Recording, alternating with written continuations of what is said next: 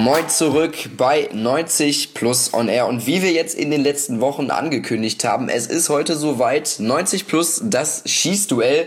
Wir haben es schön eingeleitet. Es liegt in der Natur des Menschen, sich mit anderen messen zu wollen. Und dieser Tag ist heute gekommen, es geht los, unser erstes Versuchskaninchen. Also es gab in der Community so ein bisschen Uneinigkeit. Soll ich es machen, soll ich es nicht machen? Traue ich mich, traue ich mich nicht dran? Ähm, die Fragen sind doch so schwer. Das Probequiz habe ich auch nicht bekommen. Wir haben einen gefunden, der gesagt hat, das ist mir alles komplett egal. Ich traue mich hier ran, ich mache das Quiz mit und ja, ich werde es auch nach Hause holen. Das ist Jonas Ortmann, freier Journalist zurzeit. Ja, moin Jonas und äh, schon aufgeregt vor dem Quiz oder wie sieht's aus bei dir? Alles cool? Ja, hi. danke erstmal, wie gesagt, ähm, für die Einladung. Ja, ich bin heiß, sag ich mal. Also ich hoffe mal, so viele Fragen wirklich zu beantworten. Ähm, ja, und was erhoffst du dir dann davon? Ewig währenden Ruhm oder wie sieht's aus? Ja, ich weiß ja nicht, wie weit das Ganze geht, aber so ein bisschen ne, kann ja nicht schaden. Auf jeden Fall. Ähm, angesprochen auf, du weißt nicht, wie weit das geht. Das ist auf jeden Fall so, wenn du jetzt hier dich gegen deinen Kontrahenten durchsetzen wirst, den wir dann nach dir in die Schalte hier nehmen werden, ähm, ja, dann darfst du in der nächsten Woche wieder dabei sein und äh, bekommst wieder 13 Fragen von mir oder 30 Sekunden Fragen von mir um die Ohren gepfeffert. Und ja, wenn du dann immer wieder deinen Titel als König hier verteidigst, dann geht's für dich ganz lange weiter. Ähm, jetzt machen wir erstmal den Anfang. Jonas, du gibst das okay. Und ähm, ja, ich drück dann hier auf den Timer vor meiner Nase und sage, äh, ja, nicht top, die Wette gilt, das hatten wir erst, aber ähm, das 30 Sekunden laufen dann und äh, ja, ich warte jetzt auf dein Signal und dann kann es losgehen. Jo, alles klar, schieß los. Schönes Stichwort, ich schieß los. 90 plus, das Schießduell, es geht los. Wer stand bei den Arsenal Invincibles 2004 im Tor? Jens Lehmann. Richtig. Bei welchem Verein feierte Kevin De Bruyne sein Bundesliga-Debüt? Ähm, Werder Bremen. Richtig. Wo findet das Champions League-Finale 2017 statt? Äh, Lissabon. Nee, falsch. Ja. Bei welchem Nee, Verein begann. Zlatan Ibrahimovic seine Profikarriere? Ajax Amsterdam. Falsch. Welche Rücknummer trug Jan Koller bei Borussia Dortmund? Nummer 9. Nein, auch nicht ganz richtig. Äh, doch, richtig. Bei welchem Verein beendete David Beckham seine Karriere?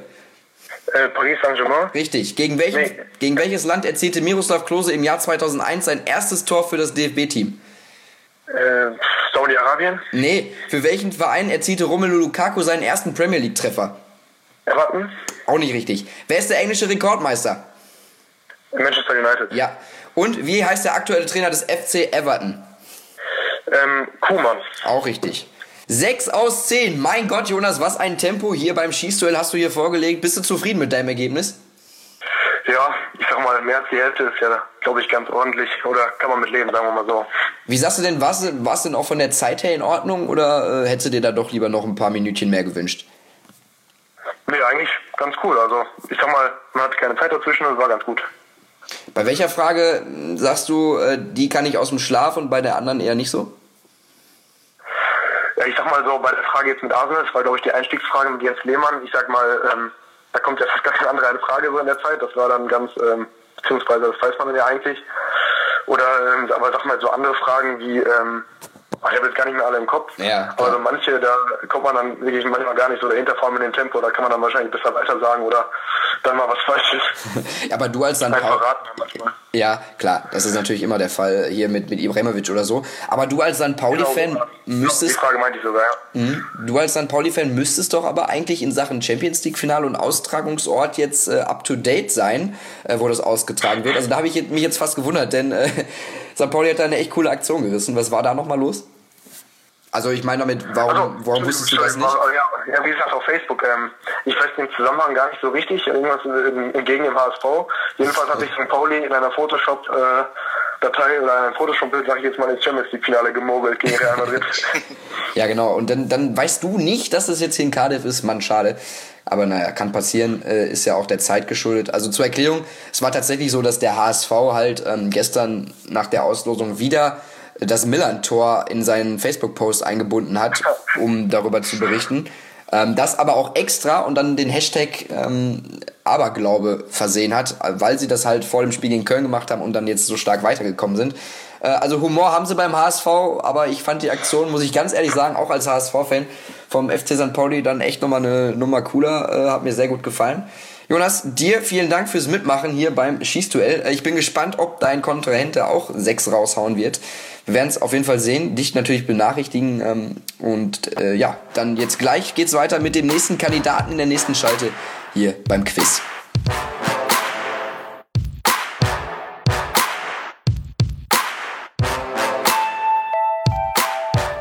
Der zweite Kandidat ist da in der Schalte. Luca, moin. Freut mich, dass du dir das zutraust. Ähm, Lukanien auf Twitter, also ähm, großgeschrieben, ähm, da zu finden, auf jeden Fall mal vorbeischauen.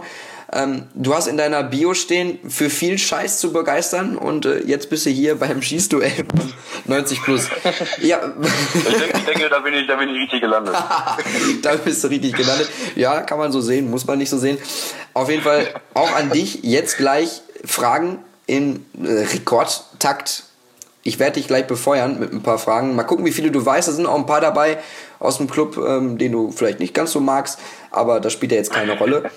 Du musst sagen, wenn du bereit bist, dann drücke ich hier auf den Timer und dann heißt es, ab geht's. Und äh, dann bin ich gespannt, was du machst. Jonas hat ja schon vorgelegt, ist auch gerade wieder in der Schalte. Und dann haben wir am Ende einen Sieger in der ersten Folge. Ja, also, ja äh, dann wäre ich bereit, dann fangen wir an. Das hört sich gut an, das ist ein Start. Ich drücke drauf. Los geht's. Wer stand bei den Arsenal Invincibles 2004 im Tor? Ähm, weiter. Bei welchem Verein feierte Kevin De Bruyne sein Bundesliga-Debüt? Wolfsburg.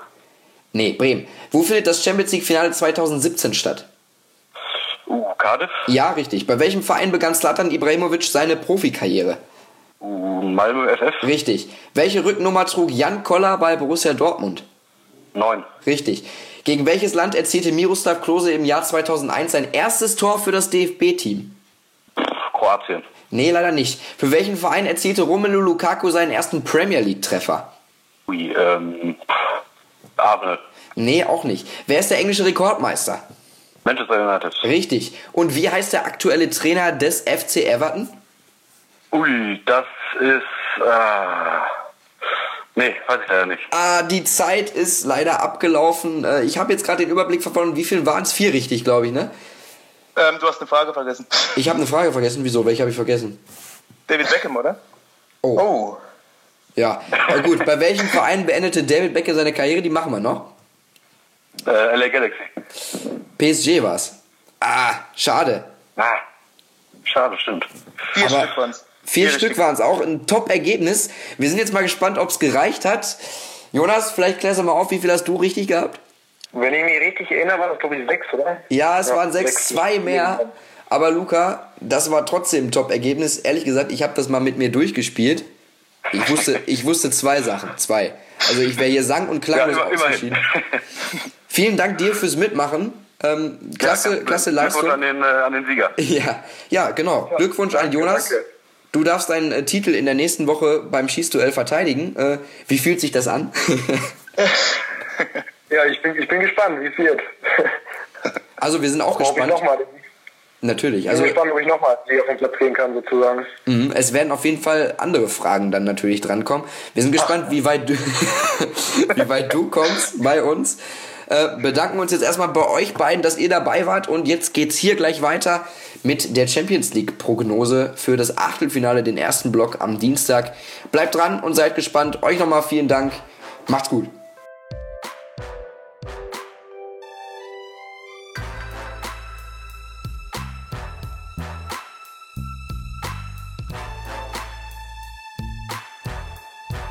Unsere beiden Kandidaten haben ganz schönes Tempo hier vorgelegt bei unserer ersten Folge des Quizzes.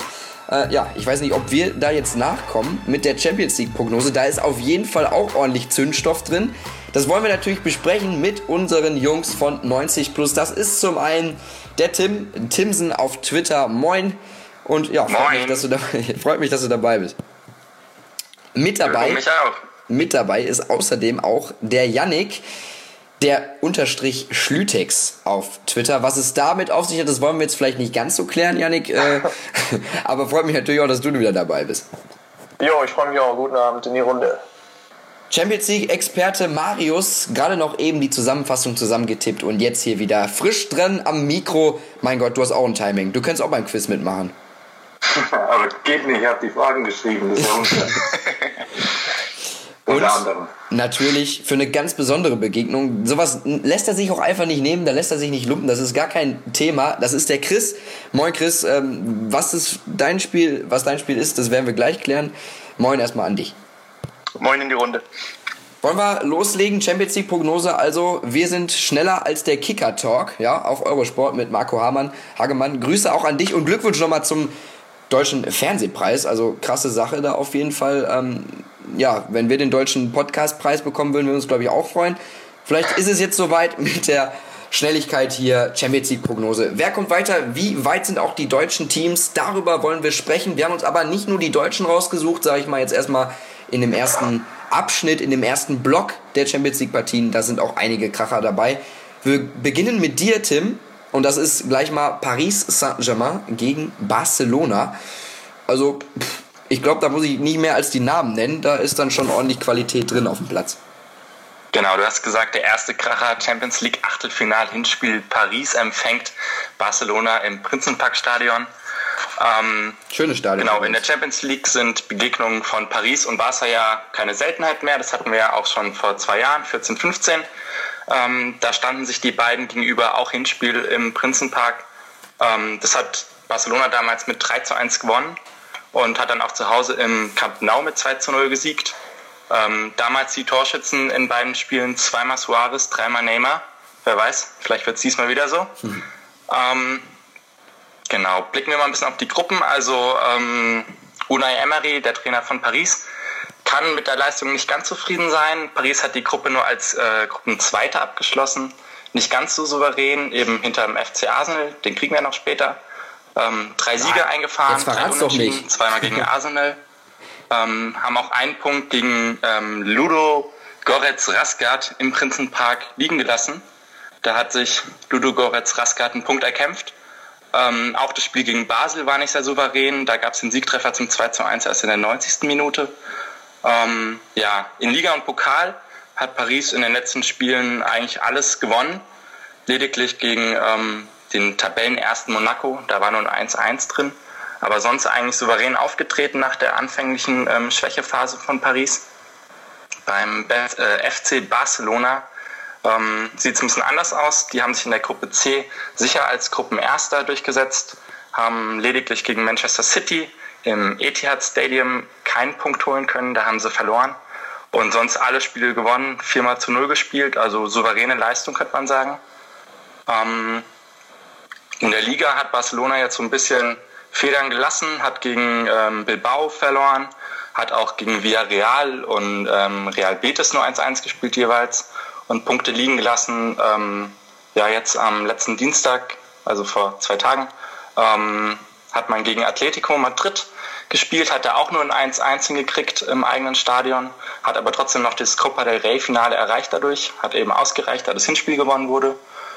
Ja, also die Ausgangslage ist relativ spannend, würde ich sagen, da beide nicht Gruppenerster, äh, Tabellenerster sind in ihren Ligen, was ja eigentlich so das Ziel von Paris und Barca ist. Ähm, von daher haben wir hier zwei, ja, zwei Tabellenzweite, die hier um den nächsten Einzug ins Viertelfinale kämpfen. Es mhm. könnte ganz spannend werden. Ähm, bei Paris fehlt Thiago Motta, der ist gelb gesperrt. Das könnte ein wichtiger Grund sein, ähm, dass man da wirklich auch schauen muss, wer wird da ähm, ja, im Mittelfeld die Fäden ziehen. Wahrscheinlich Matuidi. Ferrati ähm, wird auch nicht spielen, der ist auch verletzt. Trapp ist verletzt. Ähm, Pastore wird voraussichtlich auch verletzt fehlen. Das heißt, da sind schon einige auf der Liste, die nicht mit, äh, mitspielen können. Ähm, bei Barca ist es wahrscheinlich Mascherano und Rafinha. Rafinha könnte vielleicht noch zurückkommen, das ist noch so ein bisschen auf der Waage. Ähm, und Lukas Diekne könnte gegen seinen Ex-Verein auflaufen. Das könnte auch ganz spannend werden. Der ist ja erst von, ähm, im Sommer von Paris gekommen.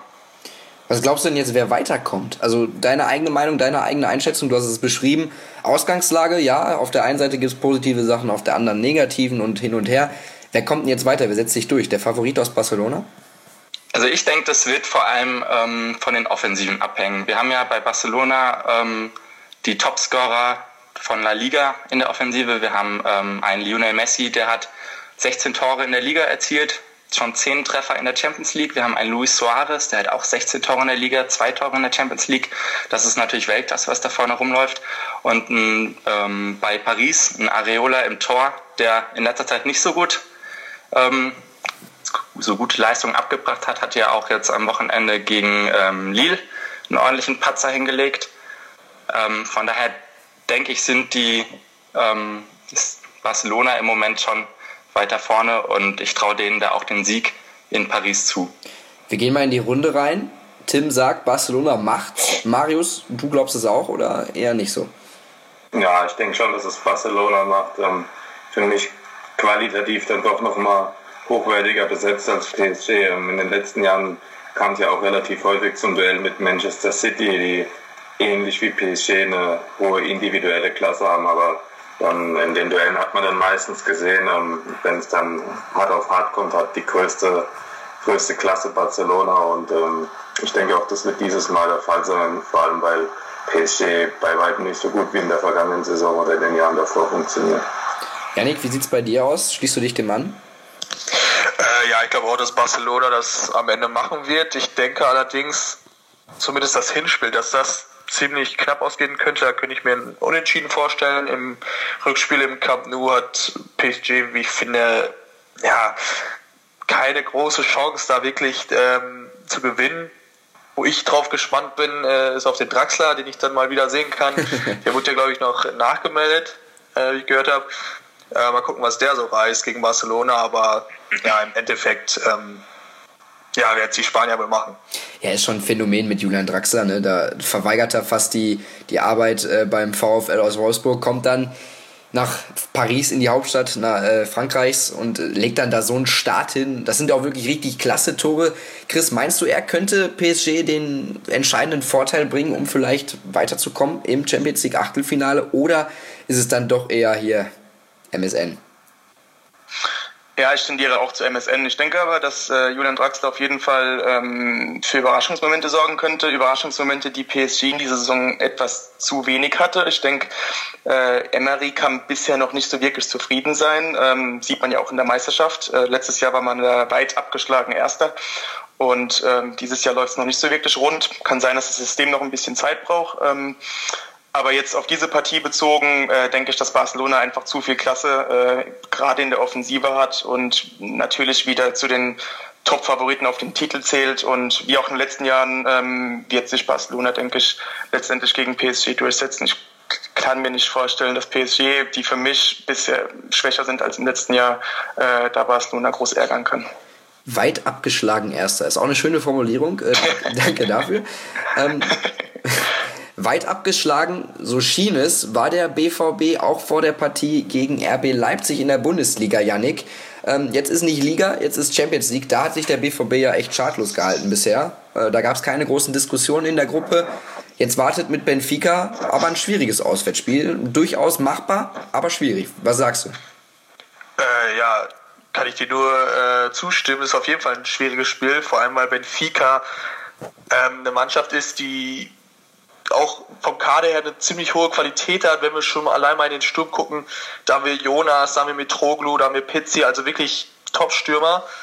Ähm, Jonas zum Beispiel mit einer unglaublichen Quote für Benfica, 61 Tore in 75, äh, in 75 Spielen. Und das bei der schwachen Defensive vom BVB. Und das ist ja auch das große Problem, wo ich als Dortmund-Fan ja ein bisschen Sorge habe, dass äh, die Defensive am Ende so ja, vielleicht der Faktor ist, ähm, der es nicht so klar macht für Dortmund. Ähm, wir haben es ja gesehen, zum Beispiel gegen Warschau. Vier Gegentore. Ich meine, jetzt hat man acht gemacht. Okay, das reicht.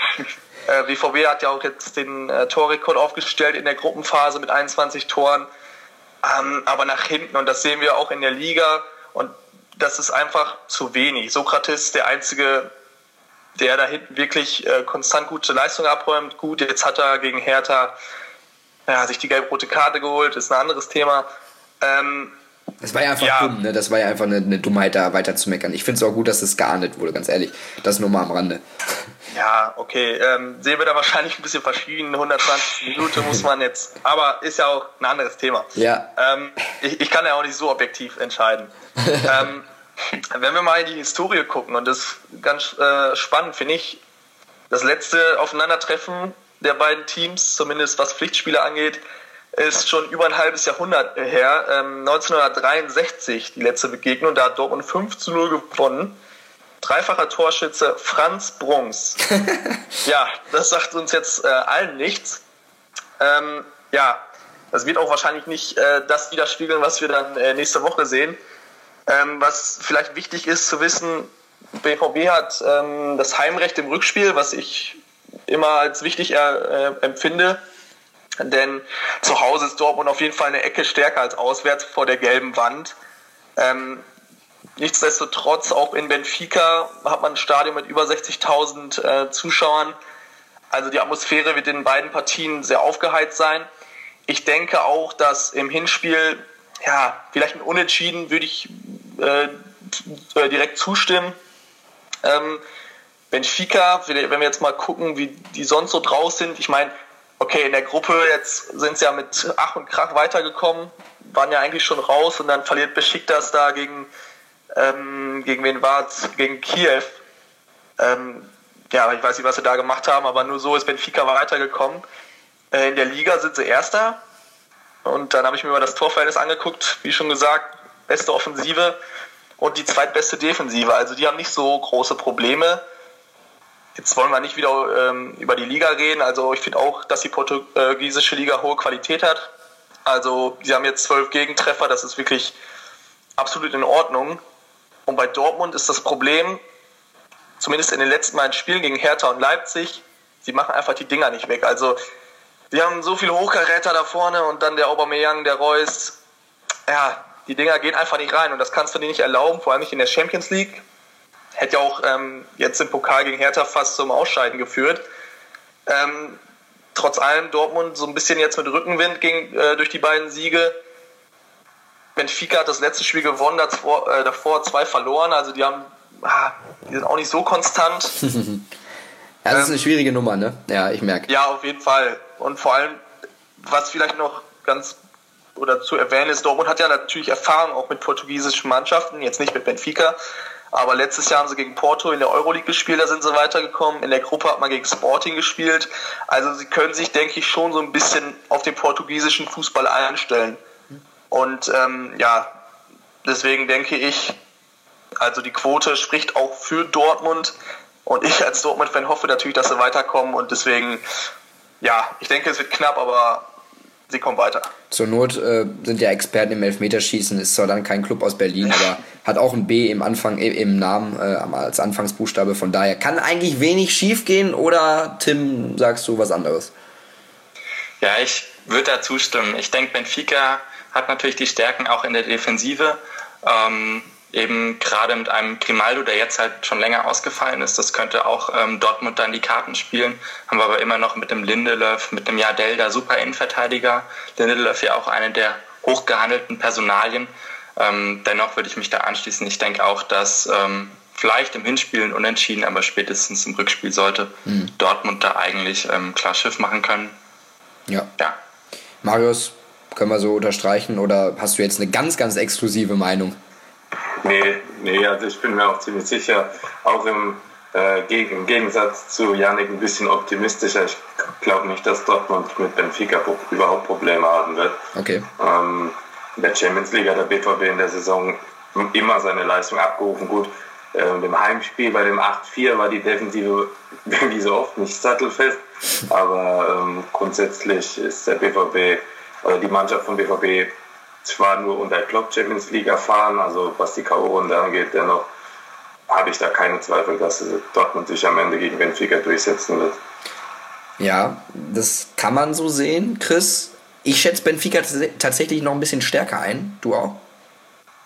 Ja, ich kann mir vorstellen, dass sich der BVB ein bisschen, bisschen schwer tun könnte, ähm, gerade auswärts. Und Benfica kann dann eine ziemlich unbequeme Mannschaft sein im heimischen Stadion. Und wie der Janik auch gesagt hat, halte ich es äh, für einen extremen Vorteil, dass Dortmund das Rückspiel zu Hause bestreitet. Ähm, ich denke, dass sie zu Hause so ziemlich jeden Rückstand aufholen können. Und das ist für mich dann letztendlich auch der ausschlaggebende Punkt bei diesem Duell, weshalb ich auch auf den BVB setze. Ich glaube, sie werden sich schwer tun, ähm, aber ich glaube, sie werden es dann zu Hause regeln und weiterkommen. Alles klar, wir gehen zu einer nächsten Begegnung, die keine deutsche Beteiligung hat. Das ist aber auch ein echter Leckerbissen für mich. Real Madrid mit Barcelona in einer Liga, wie wir alle wissen, hoffentlich, äh, sind da ja auch im, im, Meisterschaftskampf, haben die Nase vorn, haben jetzt Heimrecht gegen Neapel. Also die sind auch mal wieder im Achtelfinale der Champions League, hat es ja auch jetzt etwas länger nicht gegeben. Ähm, ja, und Marius, klär uns auf, Real erst zu Hause. Ja, ist das ein Nachteil? Also für Neapel ist das der erste Auftritt in der K.O.-Runde seit ähm, der Saison 2011, 2012. Ui. Da ist man da relativ unglücklich äh, nach Verlängerung beim späteren Titelträger ähm, beim, bei Chelsea ausgeschieden. Ähm, ja, in der Liga läuft es für Neapel ganz gut. Man liegt auf dem dritten Platz, ähm, hat fünf Punkte Vorsprung auf den ähm, Euroleague-Platz und ähm, stellt auch darüber hinaus die beste Offensive in der Serie A. Ähm, Neapel hat bereits 55 Tore geschossen. Ähm, die offensive Dreierreihe um Insigne, Mertens und Callejon harmoniert prächtig, vor allem Mertens, der jetzt seit dem Abgang von Higuain vermehrt im Sturmzentrum eingesetzt wird, ähm, hat schon 16 Saisontore in der Liga, also ähm, die ganze Offensive ist in guter Form. Gerade am Wochenende gab es ein 7-1 Auswärtssieg bei Bologna. Also 7-1 ist schon mal, das Ergebnis ist selten für einen Auswärtssieg, noch dazu in der Serie A. Ähm, man trifft jetzt aber immerhin mal auf den Titelverteidiger. Real Madrid, bei denen ist die Erfolgsserie im Januar aber so ein bisschen zu Ende gegangen. Ähm, da war man Anfang Januar noch mit Hoffenheim aus den Top 5 Ligen das einzig ungeschlagene Team. Ähm, das haben, den Nimbus haben sie jetzt beide nicht mehr. Ähm, darüber hinaus gab es noch das Aus in der Copa del Rey. Ähm, trotzdem ist man noch auf Platz 1. Ähm, ja, Real Madrid hat äh, einen Punkt Vorsprung aktuell auf Barcelona und ähm, dazu noch zwei Spiele weniger wegen der, ich nehme an, der Club-WM bestritten. Also ist man da potenziell ähm, sieben Punkte vorne dran. Und ähm, ich bin da sehr gespannt auf das Duell. Neapel sollte vor allem daheim Real Madrid das Leben relativ schwer machen können. Bei Real fehlen zurzeit auch einige Spieler, unter anderem Marcelo, Carvajal, Modric, James und Bale sind momentan alle verletzt oder zumindest noch angeschlagen. Ähm, bei Neapel fehlt wiederum mit ähm, Lorenzo Tonelli nur ein, also der ist ein Innenverteidiger und ähm, zu, durchaus zu ersetzen, also nicht wirklich, sonst kein Stammspieler. Also ähm, die Personalsituation könnten ein wenig Neapel in die Karten spielen.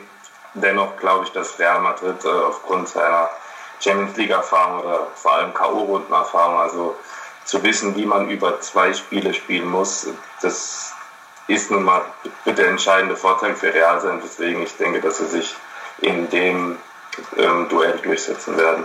Ich persönlich glaube auch tatsächlich, dass das der entscheidende Faktor ist, einfach die Erfahrenheit. Ähm, und vor allen Dingen, die müssen auch nicht immer gut spielen. Ne? Wir haben das gesehen letztes Jahr gegen Wolfsburg, haben sie in beiden Spielen nicht gut gespielt. Ähm, trotzdem weitergekommen. Es ist dann letztlich so, dass sich auch mal das erfahrene, das glamourösere Team durchsetzt, wie es so schön heißt. Chris, ähm, hast du da eine andere Meinung? Nee, ich sehe das ähm, ganz ähnlich wie der Marius. Ähm, ich denke, dass da auch äh, ausschlaggebend sein wird, dass Real Madrid einfach über diese äh, unglaubliche Erfahrung verfügt ähm, als Champions League-Sieger. Und man kennt den Wettbewerb bestens, der gesamte Kader kennt ihn gut, äh, Zidane selbst natürlich auch. Und Neapel, Neapel ist da ein bisschen unerfahren natürlich und kann gut sein, dass sie Real ärgern können, äh, gerade zu Hause, wie der Marius auch schon gesagt hat. Kann mir gut vorstellen, dass sie sich vielleicht sogar äh, einen Sieg schnappen zu Hause, aber ich denke, äh, über beide Spiele, über diese Distanz ähm, wird sich Real auf jeden Fall wegen der Erfahrung durchsetzen und ähm, bitter für Neapel, dass sie jetzt, jetzt erstmal wieder dabei sind und gleich natürlich Real Madrid gezogen bekommen, aber ja, ich denke, da ist jetzt Schluss. Naja, ich glaube, manch anderer Verein wäre froh, wenn er dabei wäre und Real gezogen bekommen würde. Das stimmt ähm, auch. Tim, was sagst du? Ja, ich lehne mich jetzt mal weit aus dem Fenster und sage, das erste Spiel geht nicht an Real, sondern an Neapel. Wie viel? Ähm, ich mach, hm, das soll mir jetzt hier schon richtig, zack, ich gebe nachher die Wette ab. Ich sag mal ich traue Neapel da schon mal mindestens zwei Tore zu. Ja, okay. Ähm, ich mache daran fest, einfach auch an der Verletztenliste, ähm, daran, dass die Abwehr im Moment bei Real nicht steht. Die haben in den letzten fünf Spielen, meine ich, sieben Tore kassiert. Ähm, weniger, als sie, glaube ich, geschossen haben. Ähm, auch gegen Teams, die nicht ganz, ganz oben sind, eher so im Tabellenmittelfeld wie Celta Vigo. Ähm, von daher, ich glaube schon, dass da eine Chance von Neapel ist. Ich denke, die werden da natürlich als Underdog ins Spiel gehen, aber mal schauen, vielleicht kriegen wir eine Überraschung zu sehen. Janik, ich glaube, das wäre im Sinne der objektiven Zuschauer, ne?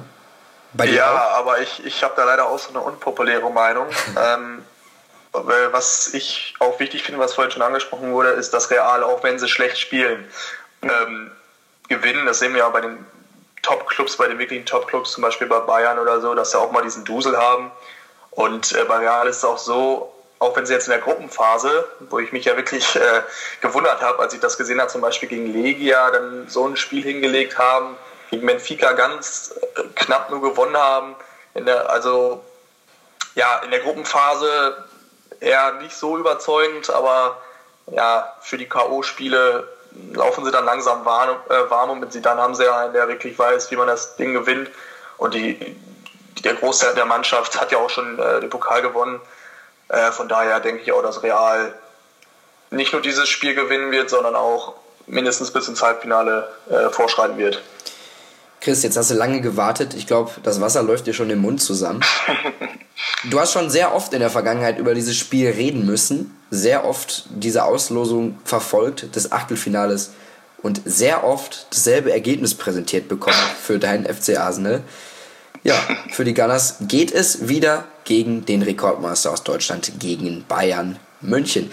Bei denen läuft es nicht so wirklich. Yannick hat das gerade angesprochen. Und es geht auch für Arsenal zuerst in die Allianz Arena. Das kann gut sein, das kann aber auch schlecht sein. Klär uns auf. Was ist deine Meinung? Ja, also das Problem an dieser Sache, und eins vorweg ist, ähm, ich war am letzten Spieltag in Basel, als der Arsenal ziemlich überzeugend gewonnen hat und habe mir noch gedacht, als ähm, da habe ich mir noch gedacht, jo, man wird Zweiter, man entgeht den Bayern dieses Mal und was ist, man wird dann doch noch Erster, weil PSG gepatzt hat und bekommt wieder die Bayern zugelost. Ja, so ist es halt im Fußball. ähm, ja, wie, wie, du schon gesagt hast, äh, Bayern ist in, im Jahr 2017 noch nicht wirklich angekommen. Ähm, gerade in der Bundesliga mit etwas Glück. Ähm, vielleicht hätte der ein oder andere Gegner da schon ein paar Punkte klauen können. Ähm, Arsenal auf der anderen Seite ist momentan auch in seiner kleinen, ich sag jetzt mal Mini-Krise, beziehungsweise es herrscht wieder äh, die alljährliche ähm, Frühjahrs-Weltuntergangsstimmung bei den Gunners. Ähm, der Patzer zu Hause gegen Watford am, am Deadline Day ähm, war wieder so ein typischer Arsenal-Moment in der Saison. Und da war es irgendwie schon klar, dass man auch bei Chelsea verlieren würde und das auch recht deutlich bei dem 1-3. Ähm, ja, also Bayern geht klar als Favoriten in dieses, in dieses Spiel, beziehungsweise äh, in diese Achtelfinalbegegnung. Und ähm, für sie sprechen neben der besseren Qualität im Kader natürlich auch äh, ein sehr ähm, ja, erfolgreicher Champions League-Trainer. Ancelotti ist in der Champions League ähm, fast schon besser als in der Liga in seiner Karriere. Ähm, für den gesamten Kader der Bayern spricht natürlich auch die Erfahrung. Man kennt den Wettbewerb ziemlich gut, man ist da schon weit gekommen.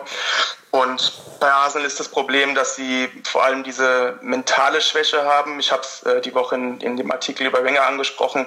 Wenn man mal aus einem Wettbewerb ausscheidet, dann ist es ganz oft so, dass man aus den anderen direkt mit ausscheidet, weil dann ist, ist einfach der Wurm drin, dann ist man die Köpfe hängen.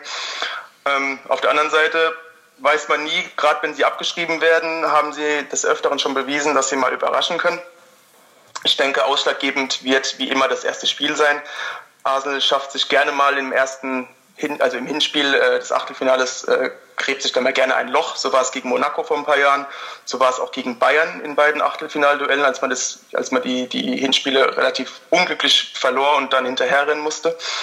Ähm, Positiv ist es irgendwie schon, dass es in der Allianz Arena ist, das Hinspiel, da man zu Hause das noch korrigieren kann. Ähm, auf der anderen Seite kann man in der Allianz Arena an einem schlechten Tag auch mal gerne unter die Räder kommen. Ähm, ich tue mir relativ schwer, komischerweise. Ähm, eigentlich habe ich Arsenal jetzt abgeschrieben. Auf der anderen Seite, ja, kommt dann natürlich so ein bisschen die Vereinsliebe wieder raus und äh, auf der anderen Seite kann ich mir vorstellen, dass Arsenal, gerade weil die Bayern momentan schwach sind und wenn sie jetzt überraschend doch wieder zur Form finden, die Bayern etwas ärgern kann. Allerdings denke ich, dass die Bayern letztendlich wegen der Auswärtstorregel weiterkommen werden, da die Defensive der Gunners etwas löchrig ist. Es ist ja jetzt so, wenn man abergläubisch sein möchte, dann könnte man meinen, irgendwann muss doch Arsenal mal dran sein, oder Marius? Du bist ja da eher so auf United-Schiene. Wolltest du mal ein bisschen sticheln in Richtung Arsenal? Nein, nein. Ich bin mit der Euroleague gut beschäftigt gerade. Oh, oh, oh. In den letzten drei Jahren nicht unbedingt sticheln. ähm, ja, zu dem Duell, das ist leider ja schon aus Christsicht, muss man sagen, ein Klassiker. Ähm, ja, immer mit demselben Ausgang bisher. Die, die Voraussetzungen waren, glaube ich, noch nie schlechter für Arsenal, zumindest von der Gefühlslage im Verein und im Umfeld oder zumindest das, was momentan so nach außen getragen wird. Ähm, aber auch beim, beim FC Bayern läuft für mich jetzt momentan auch noch nicht so herausragend, was die Chance für Arsenal sein könnte. Ähm, momentan treten die Mannschaften Bayern gegenüber, finde ich, viel, könnten viel, viel zu mutlos auf. Ähm, also wenn man sich das Pokalspiel von Wolfsburg angeguckt hat, in den letzten zehn Minuten haben, haben die gemerkt, war so sicher sind die Bayern eigentlich gar nicht und auf einmal hat es drei, vier Mal noch gebrannt. Ähm, von daher glaube ich, dass Arsenal gar nicht so chancenlos ist, wie man es jetzt momentan vielleicht annehmen könnte. Ähm, und deswegen glaube ich, dass Arsenal entgegen den Voraussetzungen, wie es jetzt zu einem Großteil gesehen wird, meine ich, dass Arsenal gerade in diesem Jahr vielleicht die besten Chancen überhaupt hat, mal gegen Bayern weiterzukommen. Aber ich glaube nicht, dass ja. es passieren wird. Janik, ähm, die Schalker haben es vorgemacht am Wochenende, haben eine mutige, couragierte Leistung gezeigt in München, müssen ja auch jetzt wieder ran in der Allianz Arena äh, ja, gegen die Bayern im Pokal-Viertelfinale. Da könnte sich doch Arsenal eigentlich mal eine Scheibe abschneiden, oder nicht? Ja, und nicht nur von Schalke, auch von Freiburg, äh, auch von Wolfsburg. Also wirklich, das waren ja alles nur knappe Siege, beziehungsweise das Unentschieden. Und ähm, ja, ich war bis gerade auch noch der festen Überzeugung, dass Bayern weiterkommt.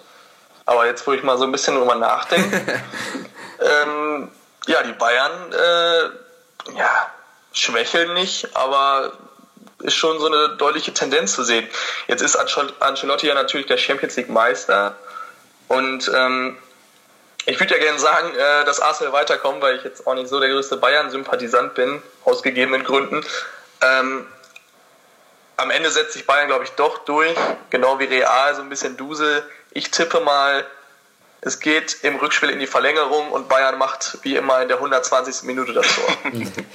Ganz schön zynisch unterwegs heute. Ähm, Tim, hast du da eine andere Meinung? Naja, ich denke, wir haben ja jetzt bei den Bayern den kleinen Kapitän, der jetzt gesagt hat, er will zum Saisonende vielleicht doch nicht mehr weiterspielen. Also das ist ein kleiner, großer Kapitän, bitte. Ja, den großen kleinen Kapitän. Und ich bin der Meinung, der wird denen da wahrscheinlich schon genug Druck machen, dass da nicht jetzt irgendwie das große Wunder von Arsenal geschieht.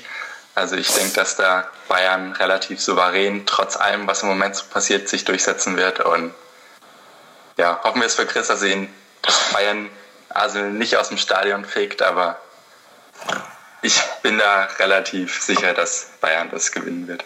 Ganz, ganz kurz Wir sprechen uns später. Ja. Ich, ich habe ein, ein Thema, was außerhalb der Champions League ist. Okay, Philipp Lahm hat die auch schon gewonnen 2013, stand auch oft im Finale. Aber es ist eine, es ist eine krasse Sache im Moment. Ich finde, der Spieler hat eigentlich so viel für den deutschen Fußball gebracht oder getan oder hat so eine bewegende Karriere hinter sich. Und trotzdem ist er jetzt einfach komplett die, die Witzfigur. Ne? Also durch seine Tweets, okay, ähm, hier auch durch sein, sein Vorhaben, direkt auf den Vorstandsposten zu kommen, durch seinen ewig währenden Stimmbruch, ja. Aber ist es nicht trotzdem irgendwie verwunderlich, dass keiner so, was heißt keiner, aber die große Mehrheit ihm irgendwie nicht so Respekt zollt? Ich weiß nicht. Wie seht ihr das? Ich stelle die Frage jetzt einfach mal in die Runde. Ähm, also ich glaube, bei Philipp Lahm ist es einfach so, dass er einfach über die ganzen Jahre konstant immer gut gespielt hat und dabei er weder einmal schlecht war, noch wirklich herausgeragt hat, sondern wirklich immer einfach da war. Jeder wusste, ja, Philipp Lahm ist da, auf den können wir uns verlassen. Und der war ja immer auf der Rechtsverteidigerposition, ähm, wo er auch nicht so viel zeigen konnte. Er wollte ja immer auf die Sechs. Ähm, ich denke einfach, dass dadurch, dass er einfach konstant war, aber ja nicht so aufgefallen ist im Spiel, dass, es, dass er eben auch deshalb ähm, nicht so diesen großen Respekt bekommen hat. Äh, zu dem Thema, dass er äh, jetzt zurücktritt, also ich finde es auch wirklich, es kam für mich ein bisschen überraschend, direkt jetzt so nach dem Spiel. Ähm, und dieses, dieses klare, diese Misskommunikation da zwischen äh, Philipp Lahm und dem Vorstand, das finde ich ähm, mhm. völlig Bayern untypisch. Vor allem auch, wenn es dann um so einen Abgang von Philipp Lahm geht. Also das, äh, da weiß ich nicht, wie ich, was ich davon halten soll. Aber hat, hat Lahm wirklich so wenig überzeugt, so, so wenig herausgeragt, Marius? das sehe ich anders. Ähm, in nahezu jedem großen Turnier, wo Lahm für die DFB 11 aufgelaufen ist, wurde er, glaube ich, äh, ins Team des Turniers gewählt. Also zumindest hat er dann auf seiner Position jedes Mal das, das, das beste Turnier gespielt. Ja, das kann man dann schon mal so sagen. Auch international ähm, sehe ich da ähm, keine Probleme, dass Lahm zu wenig herausgeragt haben könnte. Ich glaube, es liegt eher daran, dass Lahm vor allem in den ab Mitte seiner 20er Jahre sehr kalkuliert war. Ähm, es ging schon los mit dem Interview 2009, wo er ähm, den, äh, die, die, die Ausrichtung vom Verein kritisiert hat in den ersten Monaten unter Fangal. Erst abgestraft wurde am Ende hat seine Lobby gestärkt und weiter ging es dann auch über die Kapitänsfrage nach der WM in Südafrika, ähm, wo er sich taktisch, also richtig in, in der ja, in der Qualität schon von Kevin Spacey in House of Cards, ähm, genau zum richtigen Zeitpunkt gegen Michael Ballack, äh, sagen wir mal, offensiv gefordert hat, dass er auch das Kapitänsamt doch gerne nach der Weltmeisterschaft behalten würde. Ja, ähm, dazu noch die, seine Buchveröffentlichung, wo er, wo er quasi alle seine Ex-Trainer ähm, ja, harsch bis sehr harsch kritisiert und danach äh, zurückrudert oder seine generelle äh, Nähe die ihm zu einer gewissen Zeitung mit vier Buchstaben nachgesagt wird, die auch schon während dem Spiel, äh, also vor dem Spiel exklusiv berichtet hat, dass Lahm zurücktritt, ähm, bevor, es, äh, bevor Uli Hoeneß noch unwissend im Studio stand. Also ich denke, das sind so ein paar Äußer also Sachen abseits des Platzes, die im Lahm so ein bisschen ähm, in der öffentlichen Wahrnehmung geschadet haben. Ja, also ich, ich finde es eine spannende Diskussion. Ähm, ich weiß nicht, Chris, Tim, habt ihr da auch noch irgendwie Sachen so.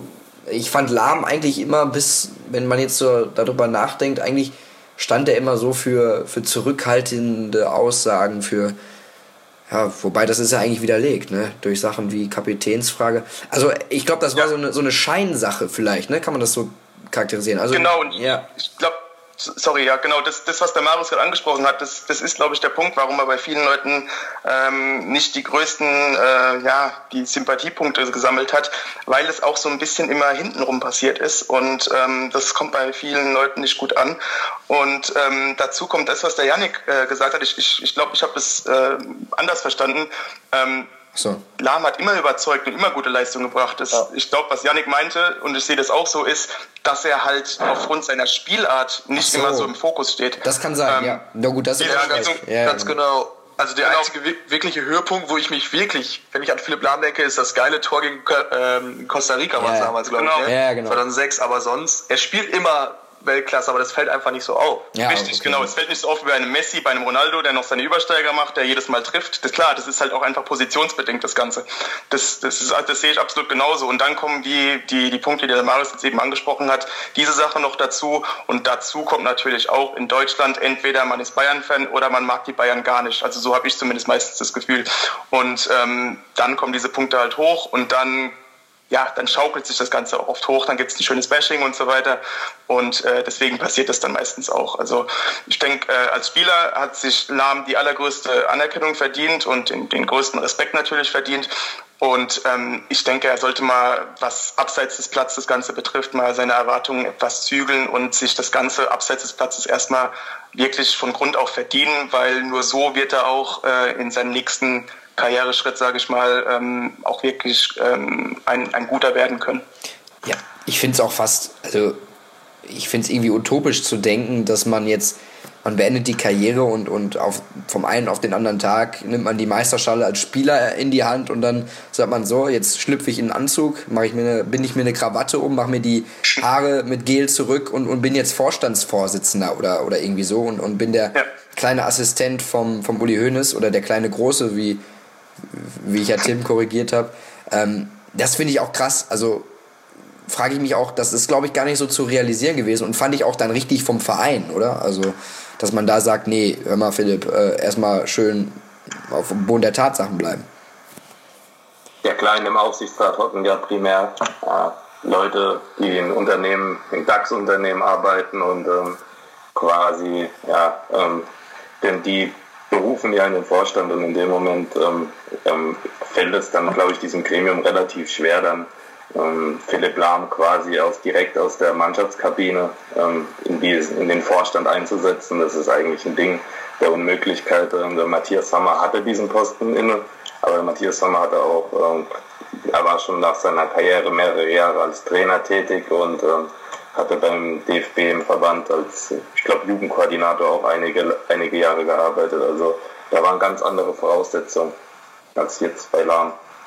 Ich glaube aber ganz ehrlich, dass wir Philipp Lahm nicht als TV-Experte sehen, oder? Vertue ich mich da, weil da machte er mir nie den Anschein, dass er wirklich gerne mit Medienvertretern reden würde und sich gerne dahinstellen würde. Ich glaube, das, das war immer nur so, ähm, weil er es musste als Kapitän, als, als Führungsfigur. Das, da fühlt er sich, glaube ich, nicht wohl, meiner Meinung nach. Ich weiß nicht.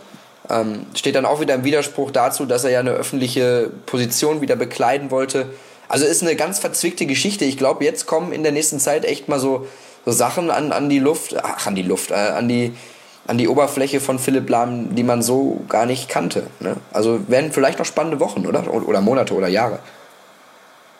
Ja, ich denke auch, der wird sich jetzt ein, ein bisschen Zeit nehmen mit den Medien, wie du jetzt angesprochen hast. Da kann ich mir auch nicht vorstellen.